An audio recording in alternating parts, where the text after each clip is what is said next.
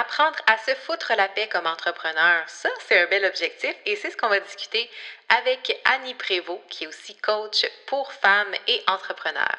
Salut, je suis Mélanie Allé, consultante en marketing numérique et fondatrice de l'agence Synapse Marketing. 180 degrés est un podcast qui a pour mission de mettre en lumière la réalité des entrepreneurs et des solopreneurs d'ici. Parce que l'entrepreneuriat n'a rien d'une belle grande ligne droite. J'ai à cœur de te faire découvrir des entrepreneurs passionnés qui ont pris leur virage à 180 degrés pour vivre une vie riche de sens. Je vais également aborder avec toi les sujets qui me passionnent, comme la création de contenu, l'écosystème numérique, le marketing par courriel, les structures organisationnelles et plus encore.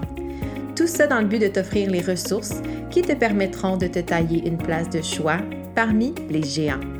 Bienvenue dans l'univers de 180 degrés.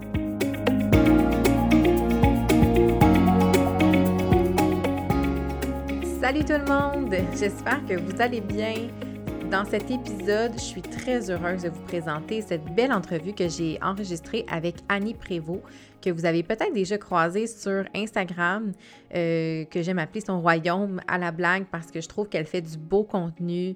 Euh, c'est très inspirant, c'est très pertinent, c'est visuellement aussi très beau. Euh, et je pense que ça peut vous inspirer aussi à avoir une présence peut-être un peu plus bienveillante, un peu plus alignée sur les réseaux sociaux.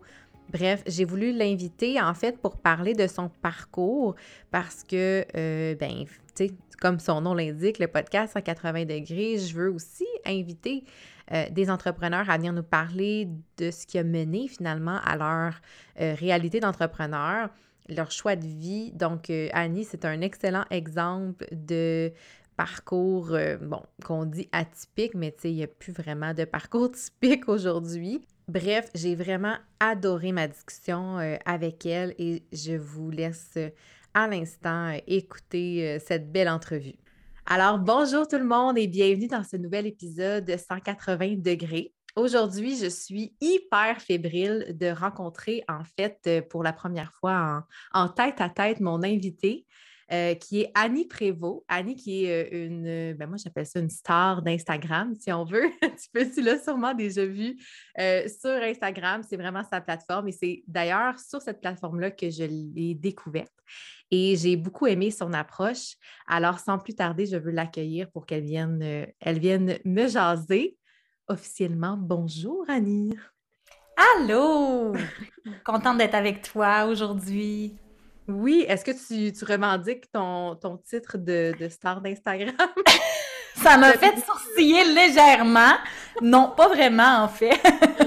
Oh, Mais je dois dire qu'on est toute une star en quelque sorte quand on fait quelque chose qu'on aime et qui nous passionne. Je pense que c'est ça le plus important. Parce qu'après ça, c'est tellement relatif. Hein? Je pense qu'il y a des gens qui, qui n'apprécient sans doute pas ce que je fais et d'autres qui l'adorent. Puis c'est normal, ça fait partie. Euh, ça fait partie euh, du challenge de créer du contenu sur les réseaux sociaux, je pense. Exact. Mais en fait, ceux qui reconnaîtront ta voix, je suis pas mal certaine, certaine que c'est sur cette plateforme-là euh, qu'ils t'ont découvert parce que c'est vraiment, je pense, euh, la, plateforme sur laquelle tu t'éclates et que, que tu t'amuses, du moins, ça paraît. Euh, puis, en fait, pour bien introduire, pour bien commencer notre discussion, j'aimerais ça, en fait, que tu nous parles euh, de ton parcours. Je sais qu'il est hyper étoffé, puis je veux pas que tu sois étourdi par tous les détails euh, non plus, mais tu as vraiment un beau background. Fait j'aimerais ça peut-être que tu nous dises un peu ce qui t'a mené finalement vers le coaching.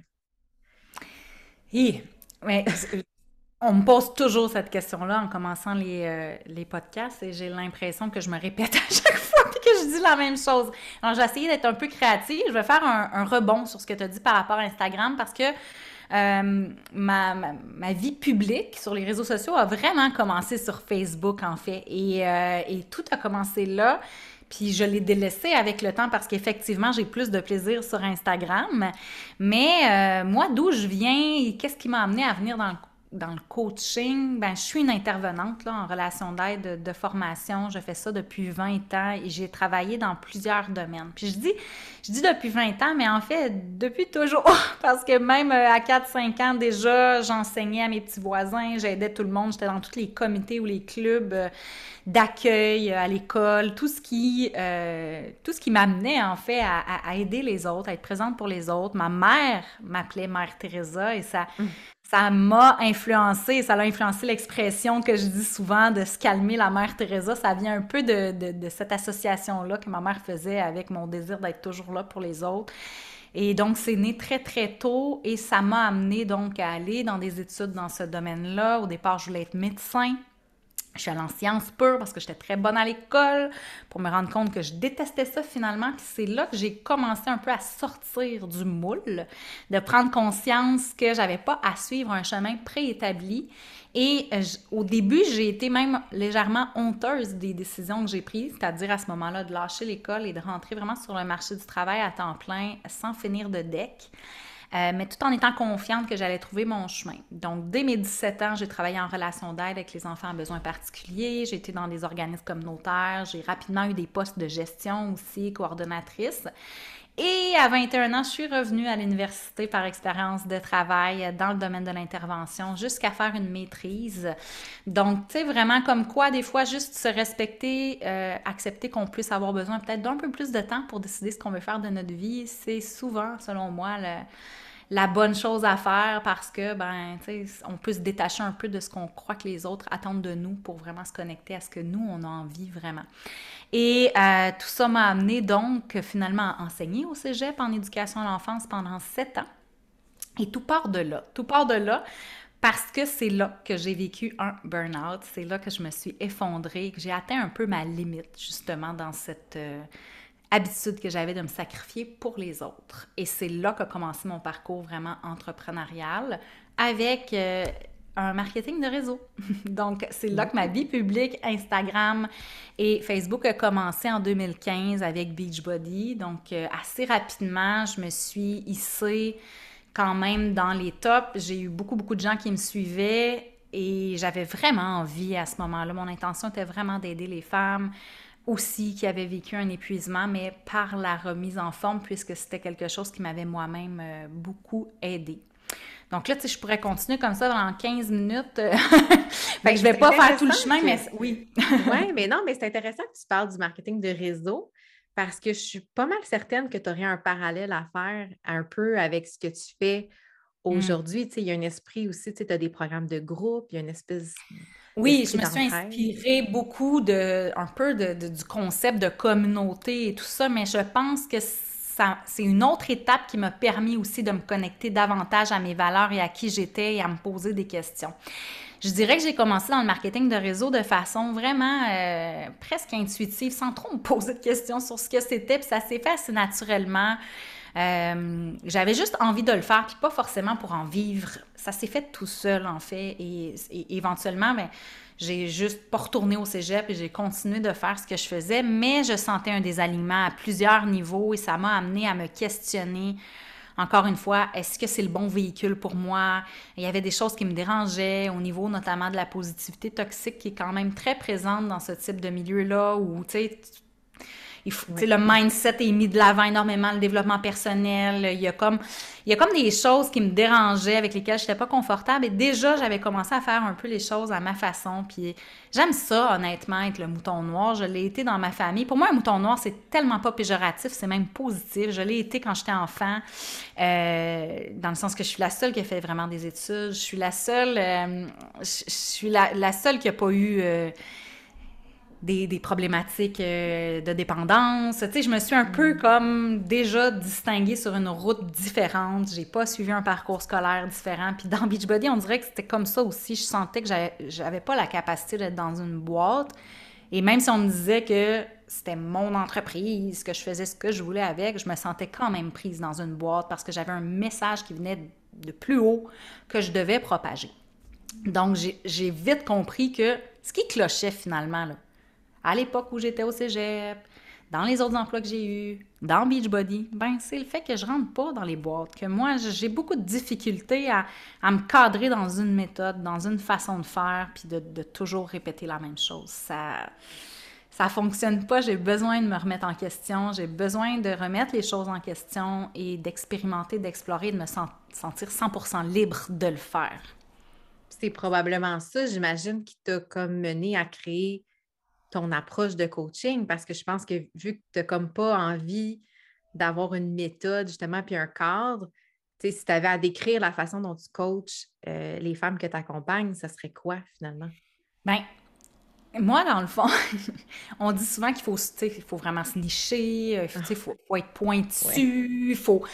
On entend beaucoup ces messages-là, puis sincèrement, moi, ce qui fait mon approche, c'est la diversité de toutes les expériences que j'ai vécues dans ma vie. quand j'accompagne mes clientes, mm. ben, mon passé comme intervenante auprès des enfants m'est utile. Mon passé de gestionnaire m'est utile. Mon passé d'enseignante au cégep m'est utile toutes mes expériences de vie viennent amener une diversité, autant dans, dans ma façon de percevoir les choses, dans euh, ma façon de percevoir le vécu de mes clientes aussi et dans l'ouverture que je peux avoir à dire il existe évidemment une diversité d'approches, je ne détiens pas la vérité et ça se peut que ce que je propose, ça soit pas toujours ce qui est euh, la meilleure chose pour toi.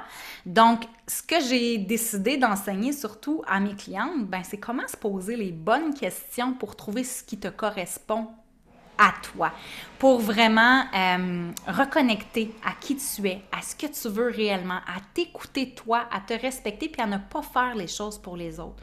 Donc, ma méthode, c'est de ne pas avoir de méthode. C'est plus de te guider et de t'amener dans ta propre expérimentation. Donc, je te donnerai pas de réponse toute faite. Je te donnerai pas un chemin euh, jour 1, jour 2, jour 3, puis voici, je te promets tel résultat.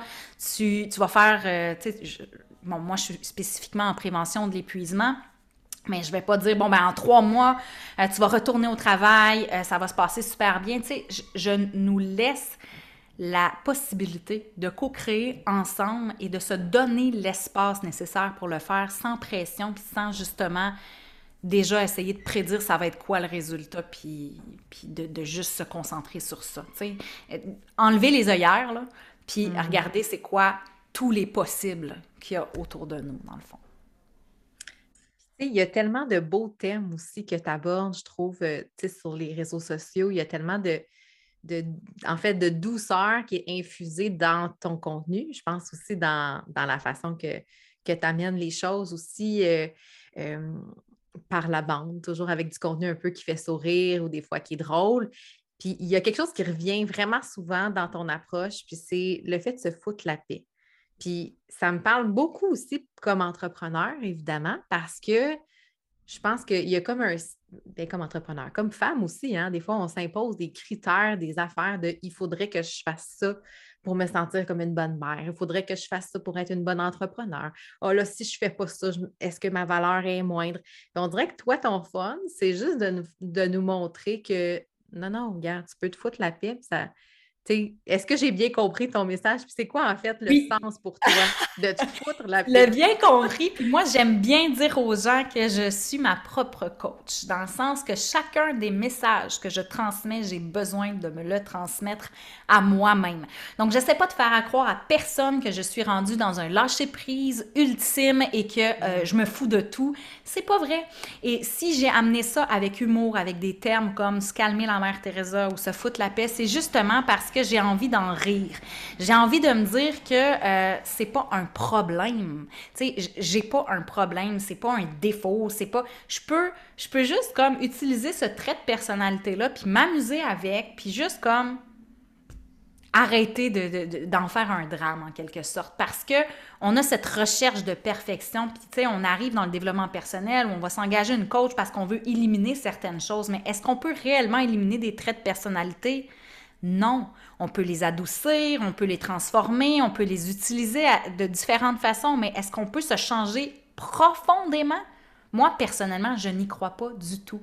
Et j'accompagne des clientes qui vont euh, avoir toutes sortes d'étiquettes, hein, euh, dépression, euh, troubles de déficit de l'attention, troubles bipolaires, anxiété, tout ça. OK, oui, bravo, c'est des étiquettes. Il y a une raison pour laquelle il y a ces étiquettes-là. Mais au-delà de dire, moi, je ne veux plus être anxieuse, je ne veux plus être hypersensible, je ne veux plus... Comment est-ce qu'on peut partir de cette réalité-là qui fait de toi qui tu es pour en retirer un maximum euh, de force pour construire autour de ça, puis en tirer profit en quelque sorte. Euh, et, c'est extraordinaire qu'à partir du moment où on arrête de vouloir se changer à tout prix puis être une autre personne, qu'à partir du moment déjà où juste on accepte d'être là où on est, qu'on accepte et qu'on arrive à être bien, ben là, ça devient justement beaucoup plus facile de, se projeter dans l'avenir, puis de commencer à construire, puis de, se transformer. Mais quand on est toujours en train de se taper sur la tête et insatisfait de où on est, de ce qu'on fait, ben en quelque part, on rentre dans une espèce de cercle où on ne on sera jamais satisfait finalement. Et que là, on voudra toujours être une meilleure version encore de nous-mêmes, puis ça sera jamais assez. Et si on est toujours dans l'insatisfaction, quand est-ce qu'on profite de la vie? Quand est-ce qu'on quand est-ce qu'on est juste bien? Quand est-ce que, tu sais, la quête du bonheur, tu sais, je veux dire, on peut juste comme être heureux aujourd'hui, même si tout n'est pas parfait, puis demain je vais être heureux, heureuse différemment, puis après-demain aussi, et puis... Fait que oui, se foutre la paix pour moi, tu sais, c'est, c'est pas se foutre de tout. Puis tu sais, des fois, on me pose la question, c'est pas ça. C'est pas... C'est juste de dire, on peut-tu se donner un break, tout simplement? On peut-tu s'aimer? On peut-tu se donner de l'amour? On peut-tu avoir de la compassion envers nous-mêmes? On peut-tu arrêter d'être notre pire critique? Parce que bien souvent, on parle de la pression que la société peut nous mettre ou de... Mais au final, la, plus grosse pression, souvent, c'est nous hmm. qui nous la mettons. Et pour moi, se foutre la paix, c'est reprendre pouvoir. C'est moi qui dois se foutre la paix aussi. ça vient de moi, cette démarche-là. Donc, comment moi je peux reprendre pouvoir, au-delà des pressions de la société, du patriarcat, puis de comment moi je peux reprendre pouvoir par rapport à ça? à quel point je peux décider de, de, ce que j'ai envie de créer, puis de ce que j'ai envie de laisser aller aussi? Bien, ça me fait penser en, t'écoutant, je ne sais pas si toi, tu déjà eu ce, ce mode de pensée-là, mais des fois, ça m'arrive de me dire des phrases aussi bêtes que quand je vais avoir fait ça, là, je vais être bien. Puis j'ai souvent vu avec mes parents, je pense que c'est un modèle où, où mettons mon père, OK, quand on va finir la course cet été, là, on va en profiter. Il y, a toujours il y a toujours une condition à, ça. C'est comme, OK, bien là, je vais pouvoir avoir de la liberté de mon temps quand j'aurai, des fois, c'est quand j'aurai atteint X nombre de chiffres d'affaires, là, je vais être assez solide. Mais tu sais, c'est comme, ça part de où, ça, finalement? ça part de loin, ça part de loin, mais c'est certain que c'est une quête du matériel euh, et des résultats quantitatifs au-delà d'une quête qui est plus qualitative. Donc, tu sais, euh, combien de matériel, combien de salaire, combien de clients, euh, à quoi va ressembler ta maison, le nombre de meubles que tu vas avoir dedans, tu sais, peu importe, que c'est une quête de quantité, d'en avoir toujours plus, toujours plus, toujours plus. Alors que quand tu reviens dans la qualité, ben, tu sais, la qualité, elle ne se quantifie pas. Ça se vit dans le moment. Ça se vit ici et maintenant. Puis je suis obligée d'être connectée à ce qui se passe ici et maintenant pour être dans la qualité. Je dois être dans l'intention. Il faut, faut que je, sois consciente de ce qui se passe. Donc, je peux tout de suite profiter du résultat. Mais quand je me base juste sur une quantité, c'est que ça nous amène toujours dans l'avenir. Parce qu'il va falloir que je fasse des actions pour aller chercher ce matériel-là ou cette quantité-là ou peu importe. Le résultat, il est loin. Puis là, j'en rêve, puis je l'espère. Puis une fois que je l'obtiens, finalement, je me rends compte que, ah, tu sais, j'espérais que ça m'apporte telle, telle, telle émotion, mais on ne peut pas prédire d'avance comment je vais me sentir. Fait qu'on base ça sur de l'espoir sans savoir où est-ce qu'on va en être à ce moment-là quand on va avoir obtenu ça. Puis finalement, c'est tellement comme passager que, ah bon, ben, il faut que j'espère encore plus finalement. Encore là, ça revient, comme je disais tantôt, c'est une éternelle insatisfaction. Je pense qu'on s'est beaucoup déconnecté du moment présent par rapport à d'autres cultures ou par rapport juste à nos ancêtres qui devaient à chaque jour se, se, demander comment ils allaient faire pour survivre et chercher leur nourriture. Ils pouvaient juste être connectés dans le moment présent. Là, on s'entend qu'ils ne pouvaient pas faire des plans euh, où est-ce que je vais en être à ma retraite. Là? Eux autres, c'était euh, est-ce que je vais passer la journée? Mm. Donc, on s'est déconnecté en, en, atteignant un certain niveau de confort aussi. Puis là, ben, c'est cette quête incessante de revenir dans le moment présent qui est si difficile pour beaucoup de gens avec toutes les technologies, avec tous les outils qu'on a aussi qui nous détournent de notre ressenti, de ce qu'on vit, de, de, ce qui se passe autour de nous. On, on met notre attention, notre focus souvent sur des choses qui sont pas forcément tangibles, qui sont pas là maintenant. Puis, ben, ironiquement, tous ces outils-là qui, qui, sont supposés nous apporter plus de bonheur nous détournent du moment présent. Puis s'il y a bien une chose qui se remplace pas, qui s'achète pas, c'est le temps qui passe. Hmm. Lui, il reviendra pas, ce temps-là.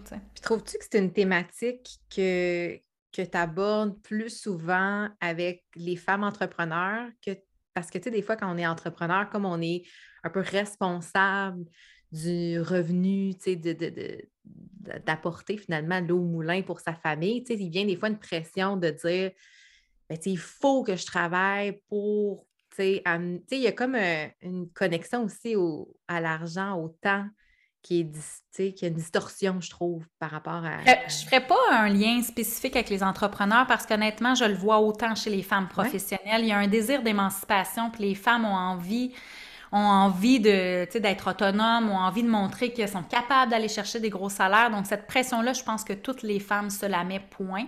Euh, même les, mamans qui sont à la maison, tu sais, un espèce de désir de montrer qu'on est capable puis de justifier un petit peu nos compétences. Je pense que ça, c'est tout le monde qui le vit. Là où je vois une distinction avec les entrepreneurs, c'est peut-être plus la difficulté à mettre une limite entre la vie personnelle et la vie professionnelle parce qu'à un moment donné, c'est ton entreprise, c'est ton bébé, c'est ta passion souvent.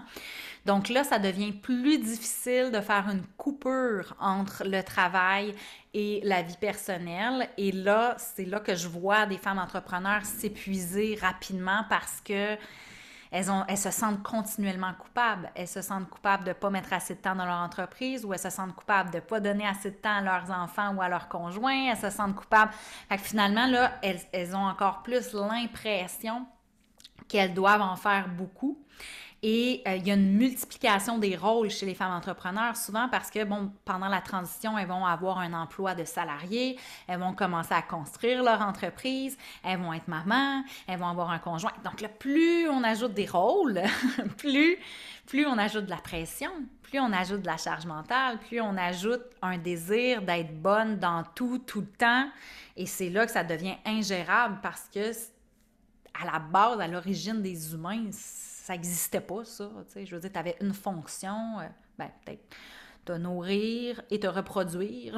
c'est comme, c'était, tu sais, on pouvait juste faire ça, profiter de la vie, puis regarder les papillons, puis parce qu'on n'avait pas toutes ces préoccupations-là qu'on a aujourd'hui et cette multiplication des rôles-là, mais évidemment qu'elle conduit particulièrement les femmes à l'épuisement.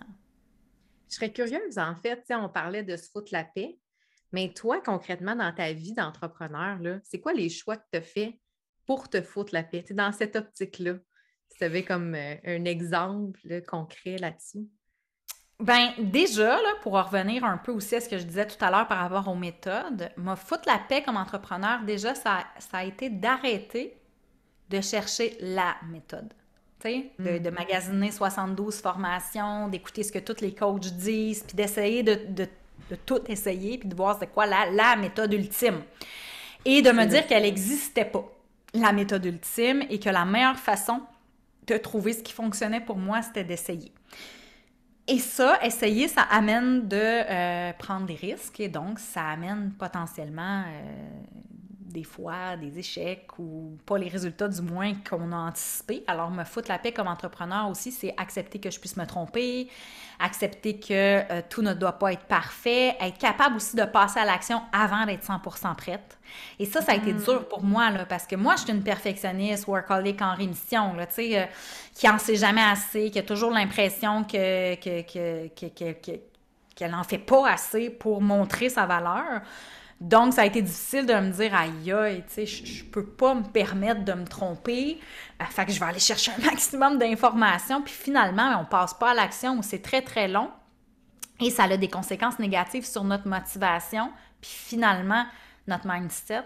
Puis donc, ben, on finit par se décourager, on finit par abandonner, on finit par ne pas le faire, ce projet-là, finalement. Euh, donc, d'essayer tout simplement de faire le premier pas imparfait. Puis moi, j'aime bien dire, au lieu de dire un petit pas à la fois, j'aime bien dire un petit pas imparfait à la fois. Parce que pensez aux enfants qui commencent à marcher.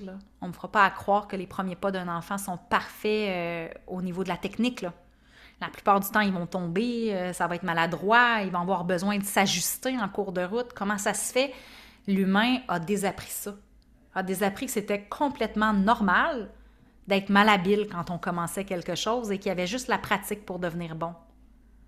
Ben, oui, ma fille euh, s'est pratiquée, en fait, parenthèse, parce que tu parles de ça, puis ça me fait sourire, c'est que moi, ma fille a appris en fait, elle s'est mise à marcher à 18 mois, ce qui est très tard. Elle a suivi les pas de sa mère parce que moi aussi, comme bébé, j'ai marché très tard.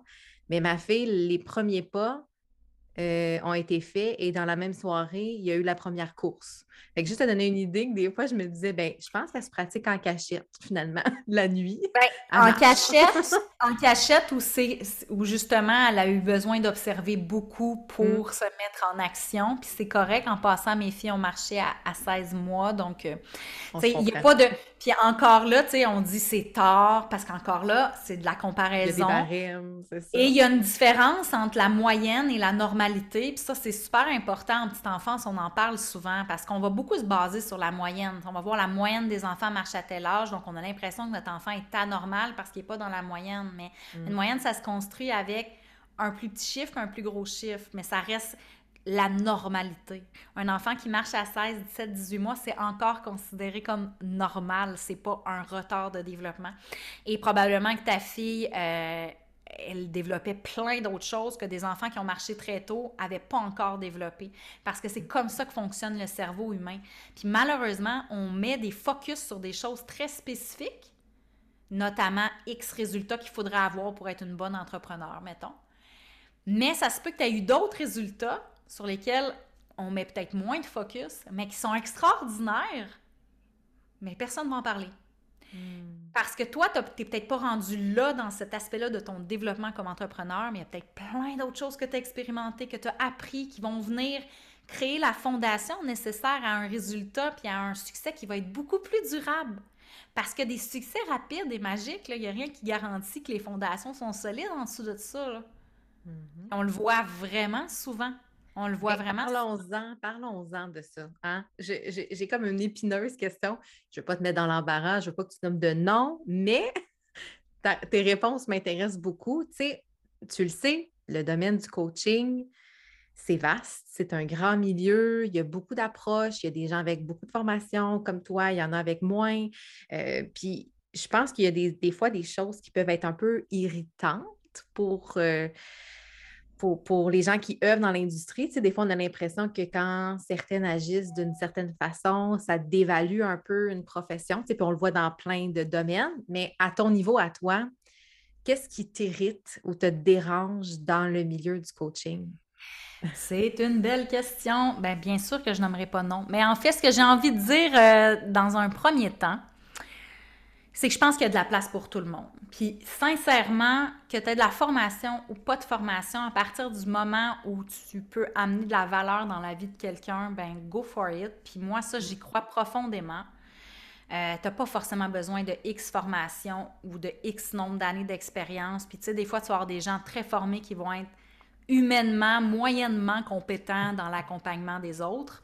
Et à l'inverse, tu as des gens qui ont beaucoup d'expérience, euh, qui, qui, qui ont peut-être pas de formation, mais qui ont quelque chose d'extraordinaire à transmettre. Donc, moi, j'ai envie de dire à la base, il y a de la place pour tout le monde. Euh, pour moi, il n'y a pas de compétition. Fait qu'encore là, j'ai pas l'impression que ce que les autres font pourrait d'évaluer ce que je fais. Je pense vraiment, euh, puis je sais, je l'entends souvent, des fois, par exemple, le prix qu'elles vont charger par rapport. Je pense qu'il faut assumer ce que nous, on a à offrir, être bien avec ça et se concentrer sur son propre chemin.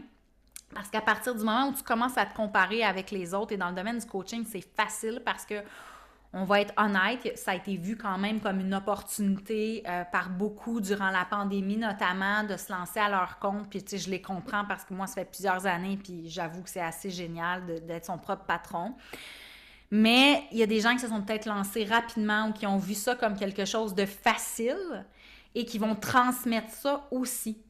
Donc, je vois énormément, des nouveaux coach business qui apparaissent. Puis, tu sais, oui, effectivement, je me dis, mon doux, euh, tu commences en business en étant une coach business. Je comprends que tu as, oui, peut-être des expériences en gestion, en marketing, tu sais, je comprends, mais là, ça devient peut-être dangereux parce que quand on se lance rapidement comme ça, souvent, on va avoir tendance à aller avec des méthodes très préconçues. C'est-à-dire qu'on sait une chose, puis qu'on enseigne ça comme une vérité, puis on va enseigner juste ça à nos clientes. Et des fois, ça prend un peu d'expérience pour voir que notre méthode ou comment nous, on a eu notre propre succès ne correspondra pas forcément à tout le monde. Mm. Donc, une des choses qui mérite quand même, puis je me dis, bon, j'imagine qu'il y a certaines personnes qui ont besoin de ce type d'approche-là, c'est quand justement on te vend des résultats très précis, dans un délai de temps très précis, Mm. Pour moi, c'est très incohérent avec ce que c'est un être humain, c'est-à-dire un être complexe, unique.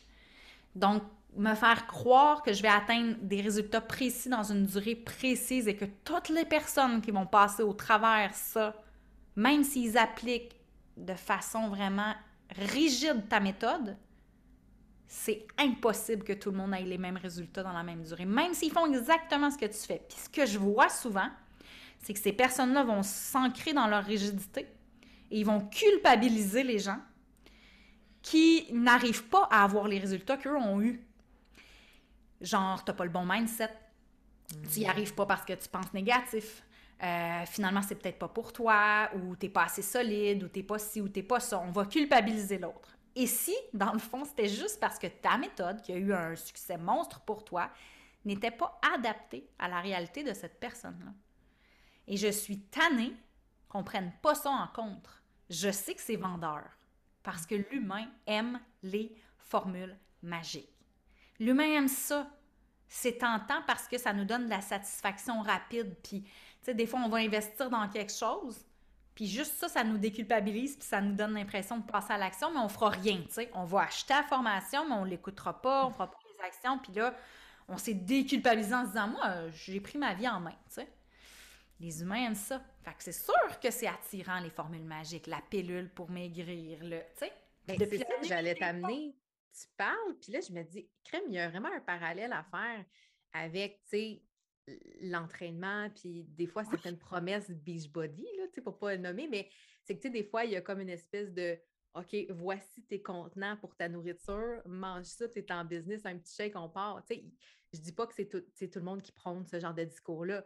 Je dis juste qu'il y en a qui ça va être ça leur approche. Puis c'est un peu le même parallèle en business. Quand on te promet, euh, tu sais, 10 000, 10 par, mois, pendant pour, 90 jours, hein? Ben, I don't know, je sais pas de qui tu parles. c'est ça, c'est la même chose. peut-être que c'est justement l'écœurement que tu as, entre guillemets, l'irritation, on va dire. tu l'as peut-être trouvé dans les deux. Euh, dans les deux aspects, parce qu'on le sait que la remise en forme, la perte de poids, c'est tellement multifactoriel, tout comme Exactement.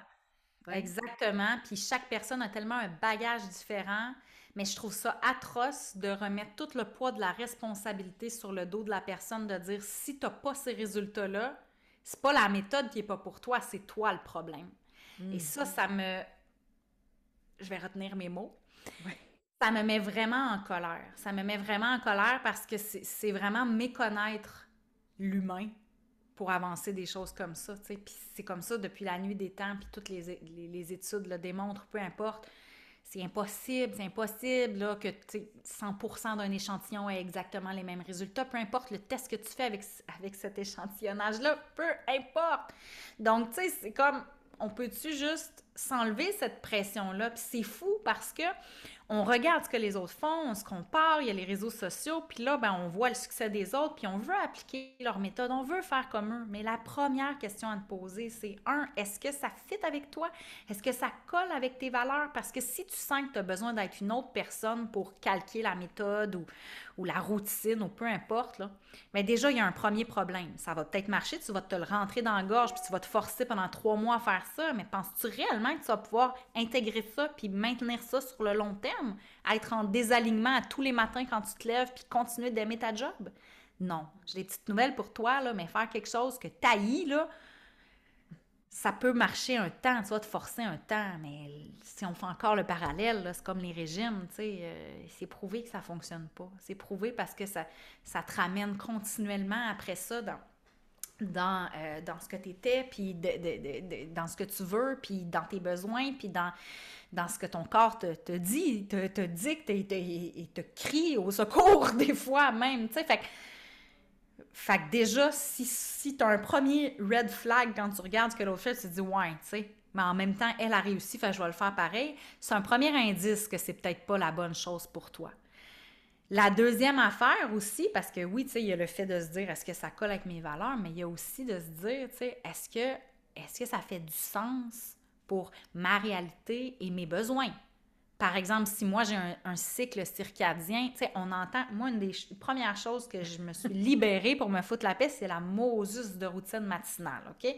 Tout le monde, tout le monde a lu tout ce jour avant, tout se joue avant 8 heures, tout le monde veut se lever à 5 heures du matin. Puis là, dans Beachbody, c'était vraiment intense. Il y en avait même qui se levaient à 4 heures du matin, puis il y avait une routine matinale, genre, qui durait 5 heures, en tout cas. Et, on te shamait si tu n'y arrivais pas en te disant, par exemple, tu sais, comme, puis dans ce livre-là, tu sais, des fois, il y a des discours toxiques comme ça qui vont dire tout le monde est capable. Oui, c'est vrai, tout le monde est capable. Est-ce que c'est nécessaire? Ça, c'est une autre histoire. à quel et, euh, quand t'es. Exact. C'est pas tout le temps idéal. Puis bon, puis veut, veut pas, les gens retiennent bien ce qu'ils veulent du discours. Moi, je l'ai lu, le livre, puis il met plein, plein, plein d'exceptions, l'auteur, puis il est beaucoup plus modéré que les gens qui le prônent, euh, par exemple, sur les réseaux sociaux. Mais là, tout ça pour dire que moi, j'ai un rythme circadien. C'est pas juste une croyance de dire que je suis pas matinale. C'est vrai, je peux me forcer à être matinale, je peux me forcer à me lever, mais ça se peut que physiquement parlant, mon corps, ce soit pas optimal au niveau de mon énergie le matin. Ça s'appelle un rythme circadien. À partir du moment, on appelle ça des chronotypes, mais à partir du moment où tu prends conscience de ça, puis tu arrêtes de fonctionner à contresens de ton fonctionnement, et de ton énergie, aïe aïe, tu fais des découvertes assez extraordinaires. Tu sais, dans le fond, il faut se demander, là, le plus important derrière ça, c'est le pourquoi tu fais ça. OK, pourquoi je veux faire une routine matinale? Pour prendre du temps pour moi, euh, peut-être pour faire de la lecture, développer euh, mes compétences, euh, bouger. Bon, tout ça, c'est super louable. Est-ce qu'il y a un seul moyen d'y arriver? Et c'est de se lever à 5 heures puis de le faire dans tel ordre parce que c'est écrit dans un livre? Moi, je le fais en à minuit, mais ça, c'est une autre histoire. Moi, je te dis, c'est comme, il n'y a rien qui est un problème si c'est pas un problème. Dans le sens que si tu es satisfaite de ta vie telle qu'elle est actuellement, je veux dire, quelqu'un va peut-être te dire que c'est un problème, mais si ça va bien pour toi, on va-tu arrêter de s'inventer des problèmes, s'il vous plaît? J'aime ça me coucher à minuit, j'aime ça. Je veux dire, j'ai le succès que je veux, je suis contente. Toi, tu, toi, toi le succès pour toi, c'est peut-être d'avoir 300 000 par année. Moi, je peux dire que je suis satisfaite, puis je pense pas petit pour ça, chacun a sa propre définition du succès, puis arrêtons de vouloir prendre celle des autres, parce que c'est là qu'on commence à se mettre de la pression quand on, se dit, ben, dans le fond, le succès, c'est plus elle, tu sais, fait que là, je veux ça, mais oui, mais est-ce que c'est vraiment ça fondamentalement que tu veux? retourne vraiment à la base de pourquoi. Parce que moi, j'aime bien dire, on va planifier en fonction des pourquoi au lieu de planifier en fonction des moyens. Par exemple, ton désir, c'est de bouger. Ben, je m'excuse, mais c'est pas juste en suivant un programme en ligne, 5 jours semaine, 30 minutes par jour que, tu peux bouger. Tu peux bouger en dansant dans ton salon, en montant, en descendant les marches de l'escalier, en allant marcher, en nageant, en faisant du ski, en faisant du vélo, peu importe. Mais nous, on finit par se faire croire qu'elle, elle a réussi en faisant ça. Donc, c'est ça, avoir du succès, puis c'est ça, bouger. Puis là, mettons qu'on se lève un matin puis que ça nous tente pas de le faire, notre 30 minutes d'entraînement, mais on se dit, je suis pas assez disciplinée, je suis pas assez bonne, j'y arrive pas, je suis pas capable. Mais planifier en fonction des pourquoi, c'est de se dire, OK, attends une minute. Je veux bouger, mais ça ne me tente pas de faire cet entraînement-là. Quelles sont les autres possibilités? Quels sont les autres moyens? Qu'est-ce que je pourrais faire ici et maintenant pour répondre à, mon désir de bouger, à un besoin, mais en restant respectueuse de mon énergie, de comment je me sens présentement, de ce qui fait du sens pour moi. Donc, je vais arrêter de me faire violence continuellement sans m'écouter. c'est ça qu'on fait tout le temps. Puis là, on va se faire culpabiliser en se faisant dire, mais t'es pas discipliné. Puis moi, c'est ça qui a fini par me... dans l'industrie du marketing de réseau, parce que c'est des discours qu'on entend vraiment beaucoup. Ah, t'es pas discipliné, ah, c'est juste de la procrastination, tu manques de motivation, c'est parce que tu veux pas assez. Ça, moi... Oh mon Dieu. Tu veux pas assez, c'est pour ça que tu y arrives pas. Hum tu veux pas assez. Fait que là, c'est toujours de ramener ça sur des choses qu'on peut pas contrôler, dans le fond, tu sais, le vouloir, la motivation. C'est toutes des choses que, tu sais, on s'entend, là, ça se contrôle pas comme ça, là. Fait que de, justement, de se ramener à toi, pourquoi tu veux faire les choses, puis de te rappeler qu'il existe une panoplie de moyens et de te donner le droit d'expérimenter, de te donner le droit de changer d'idée, de te donner le droit de, de, de tromper ou même de ce que tu aimais avant, tu l'aimes plus maintenant. Puis, tu sais, on peut-tu arrêter de se faire croire qu'il faut qu'on soit comme tout le temps cohérent, constant, qu'on n'a pas le droit de changer d'idée dans la vie, qu'il faut être des robots dans le fond, tu sais? Ah mon Dieu. Là, vous ne me voyez pas parce que c'est juste en audio, mais j'arrête pas d'hocher la tête depuis qu'Annie parle. Je peux pas être plus d'accord parce que c'est sûr que dans l'industrie, c'est ça. Amen. C'est aussi tellement cohérent avec ce qu'on voit aussi dans le monde du marketing, tu, sais, tu l'as dit, des programmes de coaching, business, avec des méthodes très strictes, puis des il faut que tu fasses ça pour réussir. Fait que je, suis persuadée que, que celles et ceux qui vont écouter vont aussi se sentir euh, assez interpellés par, euh, par ton message euh, aujourd'hui. Puis en terminant, j'aimerais ça que tu puisses nous dire en fait comment, comment on peut travailler avec toi? C'est quoi euh, les façons d'entrer dans ton univers pour mieux se foutre la paix avec douceur. Comment on fait ça, Annie? C'est déjà fini, Caroline. on va être obligé de se reprendre. Euh, en fait, euh, ben, il y a plusieurs façons. Moi, on peut me trouver autant sur Facebook qu'Instagram, mais bon, tu l'as dit au départ, disons que mon Facebook est peut-être plus juste un miroir de mon Instagram. C'est ton royaume, Instagram. Ouais, ouais j'aime ça. Donc, Annie Prévost, en un mot, point au jour le jour, que ce soit sur Facebook ou Instagram. Et euh, déjà, juste de consommer mon contenu, je pense que je, fais un effort quand même pour amener de la valeur dans tout ce que je fais. Euh, même dans mes niaiseries, des fois, ça fait juste du bien de rire puis de pas se prendre au sérieux en passant. Euh, et on peut travailler avec moi, ben, surtout via mon accompagnement Ravive ton étincelle. Oui, c'est un programme en prévention de l'épuisement pour les femmes, mais selon moi, toutes les femmes ont besoin de réapprendre à se connaître, de réapprendre à prendre soin d'elles, à se mettre en priorité. Tu sais, à toutes les femmes avec qui je parle, qui me disent, euh, tu sais, moi, je m'épuiserai jamais, ou, tu sais, moi, c'est pas mm. moi, puis je suis comme, hmm. là, je leur pose trois, quatre questions pour se rendre compte finalement qu'on est toutes un peu fragiles et que ça peut pas mal tout nous arriver, particulièrement avec les deux dernières années qu'on vient de passer. Euh, donc, euh, mon accompagnement qui est un programme à vie dans lequel tu as du contenu diversifié, fidèle à mon approche, c'est-à-dire plein d'affaires pour que tu trouves les bons outils pour toi. Et ma mission, c'est de t'apprendre à te poser les bonnes questions pour trouver ce qui fait du sens pour toi. Fait que je dis souvent que mon but ultime, c'est que tu n'aies pas besoin de moi. c'est-à-dire que vraiment, tu pas besoin que quelqu'un te dise quoi faire, puis que tu arrives à être à l'écoute de ce qui se passe à l'intérieur de toi pour euh, puis que tu te permettes de toujours l'être pour te réajuster et, te transformer avec le temps. Et euh, donc, on peut trouver ça via le lien en bio sur mon Instagram. J'ai toute l'information et là, il y a des témoignages et tout ça. Puis c'est sûr que, honnêtement, je trouve que le plus fun, c'est toujours de commencer ça par une petite discussion.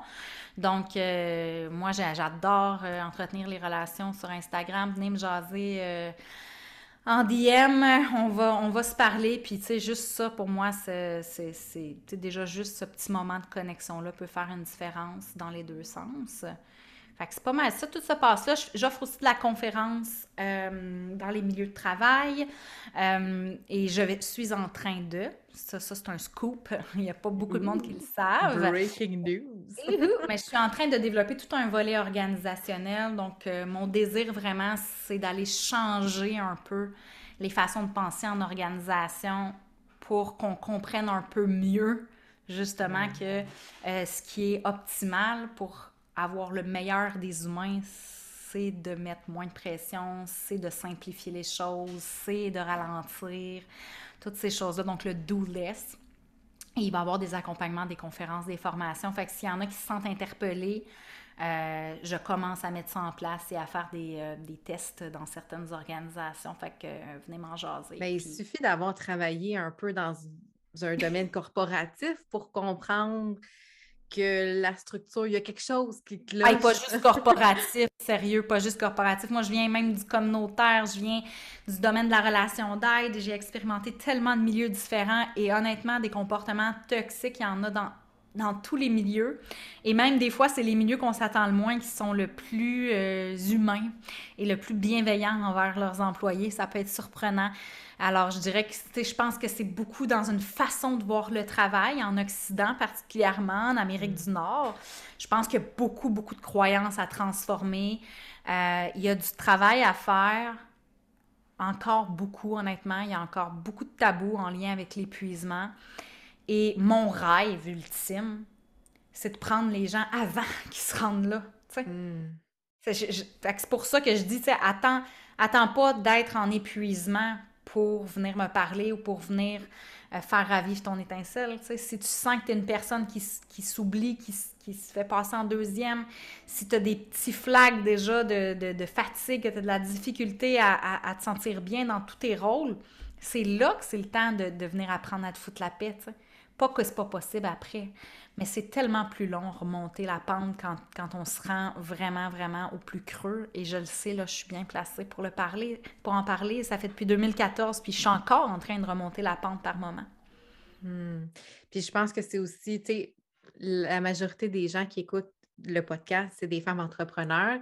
Et je pense qu'on sous-estime souvent nos besoins d'accompagnement et de coaching pour le volet personnel. Quand on est ah entrepreneur, on mise beaucoup, tu sais, je, veux, je relance la discussion, mais dans le sens que on sous-estime ce volet-là. Mais tu sais, je pense qu'une entreprise va être saine si les entrepreneurs derrière sont aussi euh, euh, en moyen, disons, sain d'esprit, on va dire, en équilibre. ah, définitivement. Puis c'est fou parce qu'encore là, c'est une recherche de résultats. Fait qu'on va se prendre des formations puis des coachings pour devenir un, un meilleur entrepreneur d'un point de vue technique, en marketing, en finance, en sciences. Ça, c'est tout excellent, c'est tout nécessaire, mais mais j'ai plein de clientes entrepreneurs, puis j'ai lancé un petit projet juste pour entrepreneurs aussi, si tu as envie de te foutre la paix comme entrepreneur. Un projet que j'en parle pas tant parce que je le lance quand ça me tente, de façon très intuitive. Une belle façon de se foutre la paix aussi, hein? Oui, ça s'appelle La Constellation, qui a lieu en cours d'ailleurs, puis j'accompagne 10 femmes entrepreneurs, puis il y en a plusieurs qui m'ont dit, tu sais, moi, je sous-estimais justement le développement personnel, je pensais que j'en avais pas besoin, même j'y croyais pas. Jusqu'à ce que je me rende compte que dans le fond, c'était la base pour être en mesure après d'appliquer des stratégies ou de. Parce qu'encore là, les stratégies, là, c'est toute la finition de ta maison, c'est pas ta fondation. Ta fondation, c'est ton mindset. Hmm. Puis je sais qu'on est tanné d'entendre ce mot-là, mais quand je parle de mindset, c'est aussi l'amour que tu te portes à toi-même, ta capacité à prendre soin de toi comme humain, au-delà de toujours vouloir performer, faire, faire, faire, faire, faire, ben c'est ta capacité à te reconnecter dans l'être puis à être bien avec cet être-là que tu es. Fait que, tu sais, je pense que si tu veux que ça tienne, cette maison-là, puis que ça soit pas tout le temps des up and down, puis que tu pas le goût de lâcher l'entrepreneuriat toutes les deux semaines, il faut venir solidifier la base parce que c'est sûr que c'est pas un monde facile. Il faut se laisser du temps, il faut être patient, il faut, faut, faut, être prête à, accepter de faire des erreurs, de prendre des risques. Ça fait partie de la game, tu sais. Puis en même temps, c'est ça qui est challengeant, puis qui est le fun aussi, c'est, c'est de pouvoir construire quelque chose qui est 100% à son image aussi. Hey, tellement. C'est vraiment un beau mot de la fin. Je pense que là, si vous n'êtes pas convaincu, je ne sais pas ce que ça vous prend, mais euh, allez suivre. Va t'engager, va t'engager, c'est très bonne. ta promotion. Mais en fait, toutes les. En fait, je vais mettre aussi les liens dans, les notes de l'épisode. Mais un gros merci à Annie d'être venue jaser euh, sur le podcast. Je suis vraiment très heureuse d'avoir euh, approfondi notre, notre relation avec cette discussion-là. Ça me fait plaisir. On remet ça n'importe quand. Merci à toi et à toute ta belle communauté. Génial. Merci. Alors, j'espère que tu as aimé l'épisode autant que j'ai adoré l'enregistrer avec Annie. Comme je le mentionnais, j'ai mis dans les notes de l'épisode tous les liens pour, euh, dans le fond, rentrer dans l'univers d'Annie et de faire partie de sa communauté, de voir son contenu qui est bienveillant, mais aussi très inspirant. Et cette semaine, j'ai envie de t'inviter en fait à venir me retrouver sur YouTube. J'ai envie que euh, tu puisses t'abonner à ma chaîne YouTube et tu pourras retrouver aussi le lien dans les notes de l'épisode. Mais sinon, je te dis rapidement, si tu cherches Mélanie Allé, Synapse Marketing, tu pourras pas me manquer. Euh, j'ai vraiment envie, euh, j'en ai parlé plusieurs fois, là, mais j'ai vraiment envie de développer euh, du contenu qui va être utile. Parce que des fois, dans le podcast, j'ai envie de t'enseigner des choses, mais le support visuel est manquant, en fait. J'ai besoin de te montrer des choses, de te montrer des exemples, des tutoriels, parce que je le sais que tu as besoin parfois d'un petit coup de pouce pour comprendre comment faire les choses en lien avec tes stratégies marketing, stratégies de contenu et d'infolettres. Alors, c'est sur ma chaîne YouTube, Mélanie Ali Synapse Marketing, que tu pourras trouver tout ça. Alors, je t'invite à t'abonner et surtout, je te dis merci d'avoir écouté jusque-là et je te souhaite une excellente semaine. On se retrouve la semaine prochaine pour un autre épisode de 180 degrés.